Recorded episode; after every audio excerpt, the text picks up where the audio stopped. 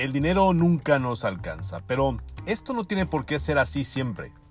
Juntos podemos construir un imperio.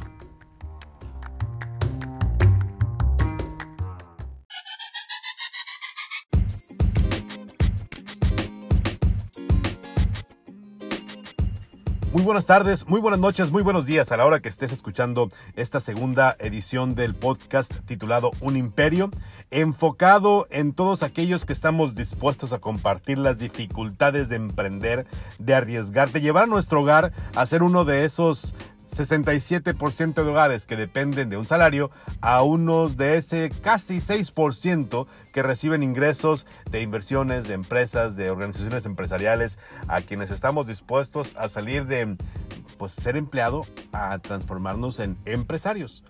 Estas dificultades se pueden compartir y las podemos discutir en conjunto porque el propósito principal es fomentar que los mexicanos seamos dueños, nos apropiemos de nuestra economía. Por eso es que estamos construyendo y creando este podcast semanal. La semana pasada en la presentación te platicaba que yo tenía el interés de no solamente generar o compartir mis opiniones, sino además eh, hacer la posibilidad y el esfuerzo por compartir opiniones, información y datos que nos pudiesen dar otros empresarios, otros emprendedores que ya están dentro del mercado en alguna parte de México. Y si tú vives en Hermosillo, si tú has visitado Hermosillo, Sonora, seguramente ¿Conociste o escuchaste hablar de un restaurante que se llama El Girasole? Es un restaurante de comida italiana que tiene ya en el mercado hermosillense alrededor de 11 años y que actualmente es administrado por Leopoldo Martínez Moreno, un joven de 41 años. Joven, digo yo tengo 42, él es muy joven, tiene 41. Eh, que se decidió desde hace 10 años junto con sus hermanos a lanzarse al negocio del restaurante. Vamos a hablar de los riesgos del restaurante, pero imagínate, empezar una empresa en México, la que sea, tiene como dato terrorífico que el 65% de todas las empresas que inician en algún momento determinado en este país fracasan en los primeros 5 años de operaciones. Y si eso no te asusta, hay un dato todavía más duro, más complicado, más horripilante. El 76% de las empresas, y, especialmente de las microempresas que abren en, México, cierran a los 10 años. Es decir, es la etapa en la que se encuentra precisamente la empresa que dirige Leopoldo Martínez Moreno. Es precisamente ese momento en el que las empresas están de pronto ante el riesgo de cerrar y los empresarios tienen que vivir con la idea de que esa inversión que hicieron la pueden perder en cualquier momento. Y precisamente eso es lo primero que le preguntamos a Leopoldo. Ellos sabían, estaban dispuestos a asumir el riesgo de perder su inversión.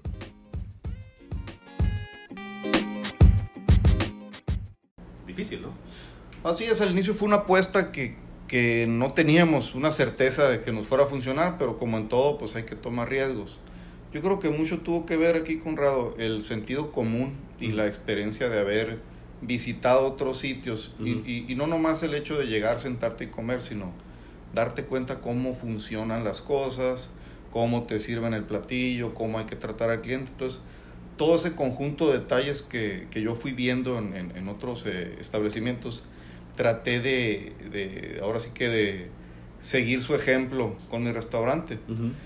Y la verdad es que empezamos con, no recuerdo si dos gentes en cocina. Eh, nosotros hacíamos las veces de, cajeros y administradores. y una persona o dos en el servicio. O sea, eh, toda la plantilla laboral éramos cinco o seis personas. Ahorita afortunadamente pues ha ido, hemos ido creciendo somos alrededor de 35 ¿no? actualmente.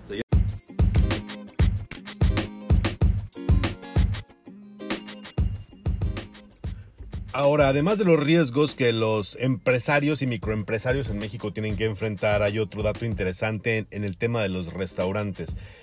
Según estudios realizados en México, el restaurante es una empresa que por sus características, pues el mayor porcentaje de problemas que lo llevan a tener que enfrentar crisis son externos.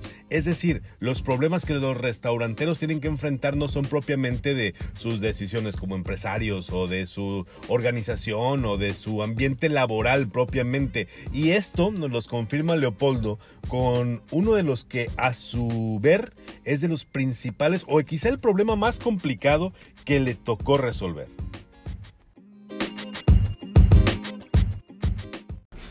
Hay varias eh, trabas que te encuentras en el camino. Unas tienen que ver con la propia organización de uno o, decisiones que uno mismo debe tomar y debe resolver en el momento. Esas como quiera sobre la marcha las vas aprendiendo. Pero hay otras que ya no tienen que ver con uno directamente.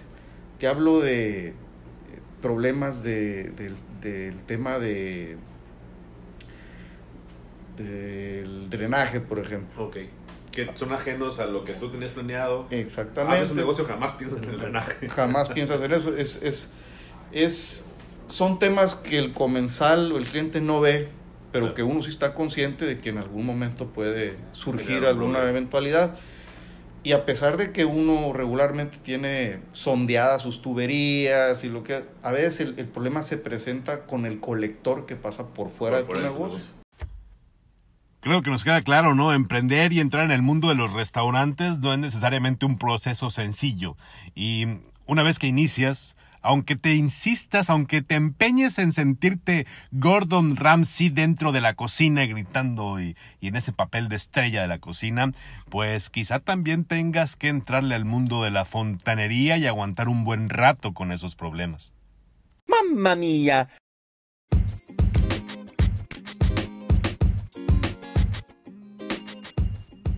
Al finalizar la charla con Leopoldo nos compartió dos conceptos que, según lo que él nos dice, deben de permanecer tatuados en la vida, en la mente, en, en- en el, en el sentir de un emprendedor. Y aquí te dejamos con esos, esos conceptos que dice Leopoldo que son importantes.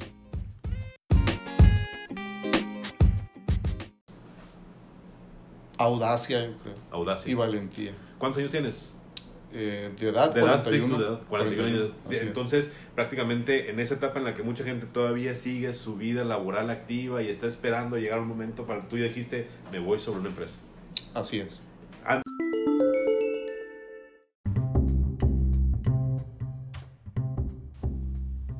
Audacia y valentía. Definitivamente, si quieres dejar de ser parte de la media, del promedio, requieres comprender que se debe enfrentar el miedo y forzosamente decidirte a hacer algo. Quizá no conoces del todo qué quieres hacer, tal vez no tienes ni siquiera idea de qué es eso que quieres hacer, no conoces el fondo de esa actividad a la que te gustaría dedicarte, pero ¿por qué no lo vas a hacer?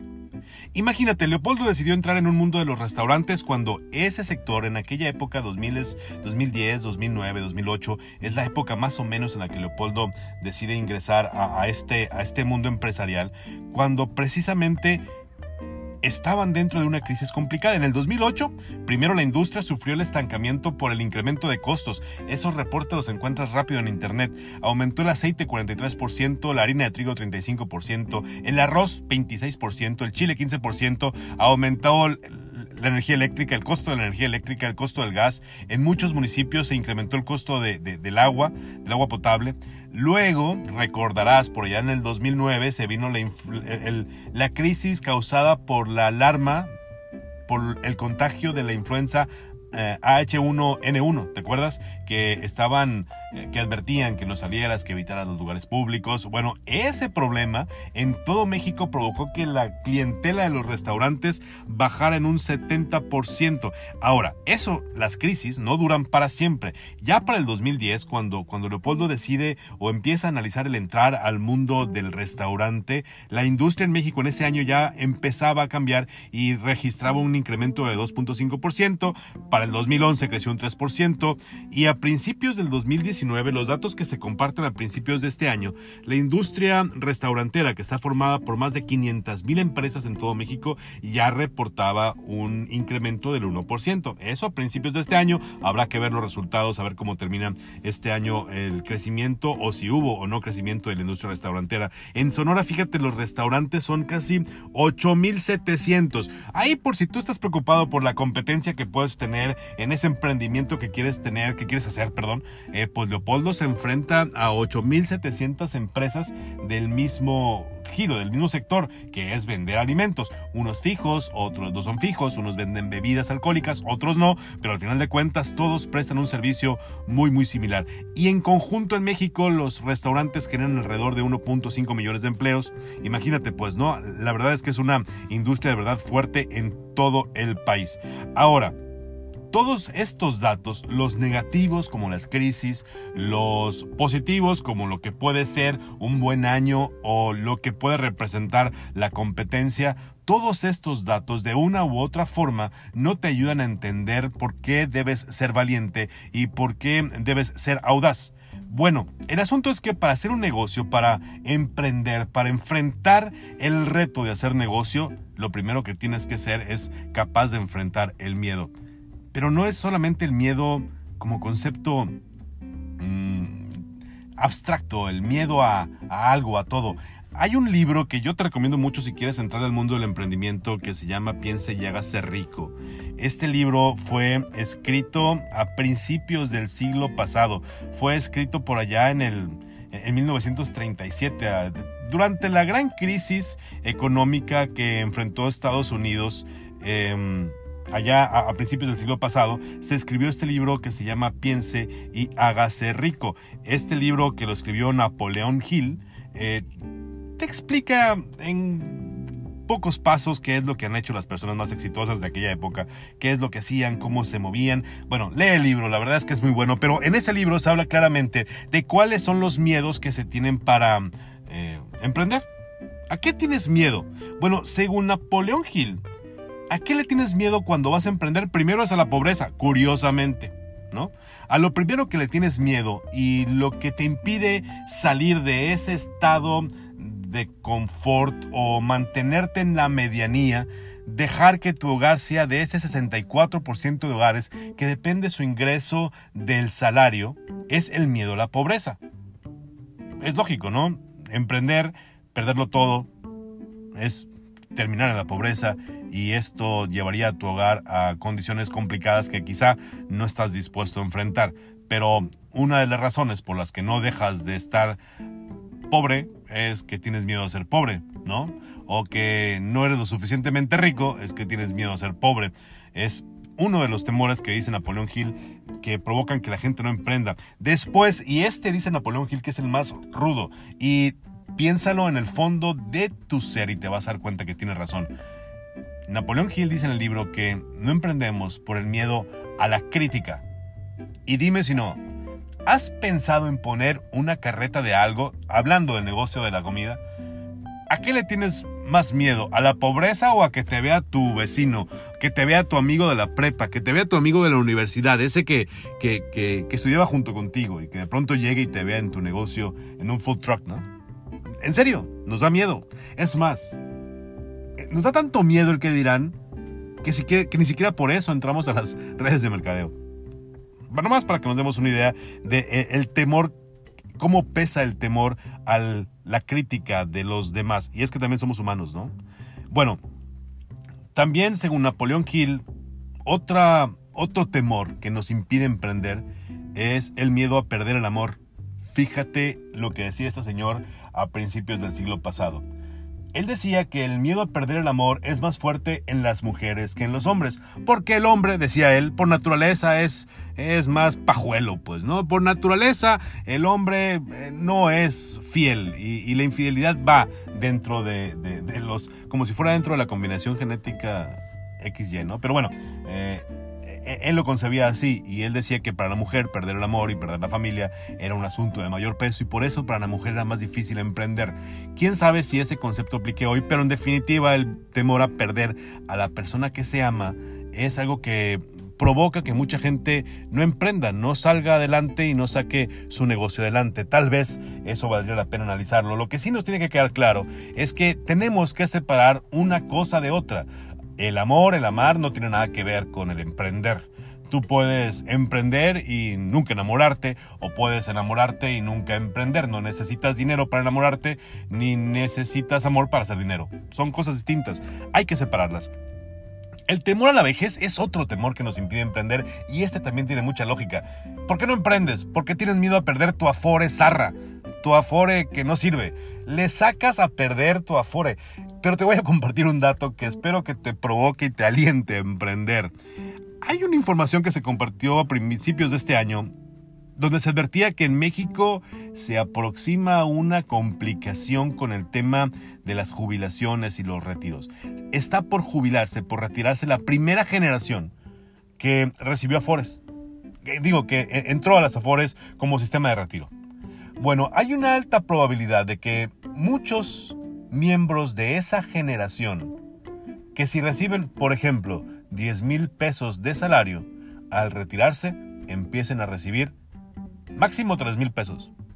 Entonces, si tú le tienes miedo a una vejez pobre y por eso no sueltas tu trabajito seguro, muy probablemente lo que te llegue de jubilación te lleve a una vejez en pobreza. Digo, te lo comparto para que más o menos tengas ahí una idea y, no, no, es para empujarte, son datos que están ahí y que veas que tanto una opción como la otra tiene sus riesgos y no vale la pena no emprender por ese temor.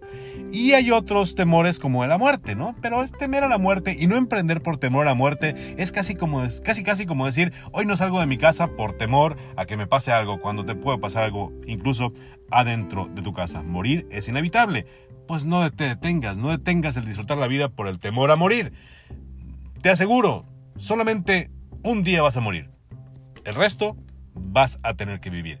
¿Qué mejor que vivirlo bien? ¿Qué mejor que alcanzar un nivel que te permita disfrutar la vida mejor que todo el mundo? Hay que emprender. Ahí están los, miedos que comparte Napoleón Gil en su libro. Busca este libro, lo encuentras en PDF. Hay millones de venta de, de libros vendidos y lo curioso es que hay millones de libros en PDF distribuidos que estoy seguro que lo puedes encontrar. Ya luego que seas millonario, compra muchos ejemplares y regálalos. No te sientas mal. Hay que arriesgarse para emprender.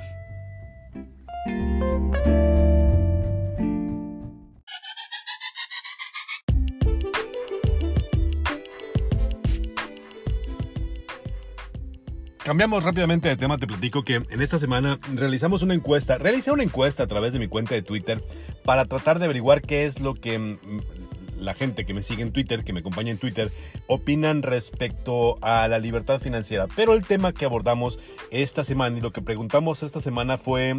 Eh, ¿Cuál consideras que es el primer paso para trabajar en busca de la libertad financiera? ¿Qué es lo que tendrías que hacer primero si quieres tener libertad financiera? Bueno, pues de toda la gente que participó, fueron 90 personas que participaron en, un día, el 73% de los participantes consideraron que lo primero que hay que hacer es disminuir los gastos. El 27% consideró que lo que se tiene que hacer para conseguir la libertad financiera es ganar más dinero. Tuvimos algunas opiniones. Arroba Desert Zion nos dijo que no debíamos gastar a lo pendejo y que para lograrlo, antes de gastar dinero en algo, tenías que preguntarte, ¿en realidad necesito esto que quiero comprar? El Basilio Gomás, arroba el Basilio Gomás, nos dijo que él considera que debías hacer un 50 y 50, ganar más dinero pero también disminuir los gastos. Y arroba Sandra B7 nos comentó que lo que se tiene que hacer es gastar menos y que se debe aprender a administrar los gastos. Sin duda, todos emprendemos para ganar más dinero. Yo no creo que haya alguien que esté dispuesto a emprender eh, nomás para superarse personalmente y, sentir el beneficio espiritual de ser parte importante. Al final, si emprendes y quieres hacer negocios porque quieres hacer más dinero. Bueno, el asunto es que para hacer más dinero necesitas forzosamente disminuir los gastos. Este es un tip que te comparten prácticamente todos los libros de autoayuda, todos los libros de, salud financiera, incluso cuando vas a las charlas de los bancos, cuando te invitan porque sacaste tu tarjeta de crédito, lo primero que te dicen es que sí, necesitas disminuir los gastos. Hay un libro que se llama El hombre más rico de Babilonia. Es un libro que tiene 50 páginas que lo puedes leer en 5 minutos mientras esperas el camión, mientras esperas el metro, si en tu ciudad hay metro, el taxi, el Uber. E, en cualquier momento puedes leer este libro. La verdad es muy cortito. Pero ahí hay un dato muy interesante que habla sobre el dinero. El libro dice, el dinero huye de quien no lo cuida. Entonces, si tu plan es hacer lana, es hacer empresa, es emprender, lo primero que tienes que hacer es aprender a cuidar tu dinero, porque solamente vas a poder emprender cuando tengas el capital y por lo tanto, para conseguirlo, independientemente del proceso financiero que puedas conseguir en el camino, es importante que aprendas a disminuir tus gastos. Reduce tus gastos y aunque no emprendas, vas a empezar a descubrir la importancia de tener dinero disponible. Este fue el resultado de una encuesta que hicimos en Twitter y esperemos en la próxima semana poderte compartir otro dato similar de otra encuesta similar.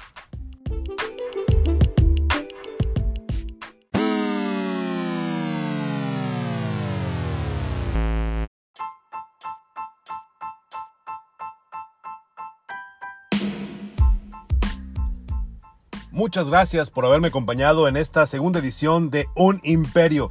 Antes de invitarte a estar en contacto, quiero agradecerle a quienes, a todos los amigos, a todos los familiares que ya nos hicieron llegar sus opiniones. En serio, morros, en serio, morros, gracias a toda la raza, a todas las amigas, a todos los amigos que nos hicieron eh, comentarios para mejorar este podcast. Muchísimas gracias.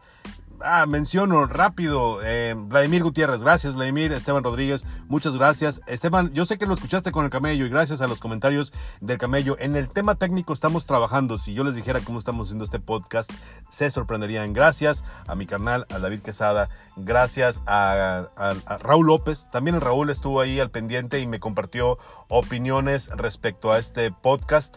Gracias de verdad por sus comentarios y esperemos que podamos mejorar poco a poco y que podamos construir este podcast juntos, pero en especial, pues que les sea de utilidad, porque el tema de emprender, el tema de conseguir apropiarnos de nuestra economía, conseguir libertad financiera es urgente en este país.